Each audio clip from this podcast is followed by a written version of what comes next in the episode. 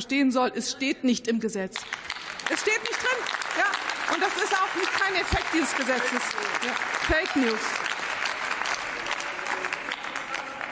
Es geht darum, dass wir den Umstieg auf die Erneuerbaren organisieren. Das machen wir mit dem Gesetz. Und wenn Sie sich weiterhin an dieser Klimaleugnung des menschgemachten Klimawandels beteiligen, wenn Sie ihn weiterhin nach vorne schieben, dann sagen Sie ja ganz klar, dass Sie das ignorieren, dass Sie diese Situation ignorieren. Und insofern sollten Sie sich lieber endlich mal mit den Fakten auseinandersetzen. Die Fakten des Klimawandels sind einfach klar auf dem Tisch, und es ist unerträglich, dass Sie das nach wie vor in Zweifel ziehen.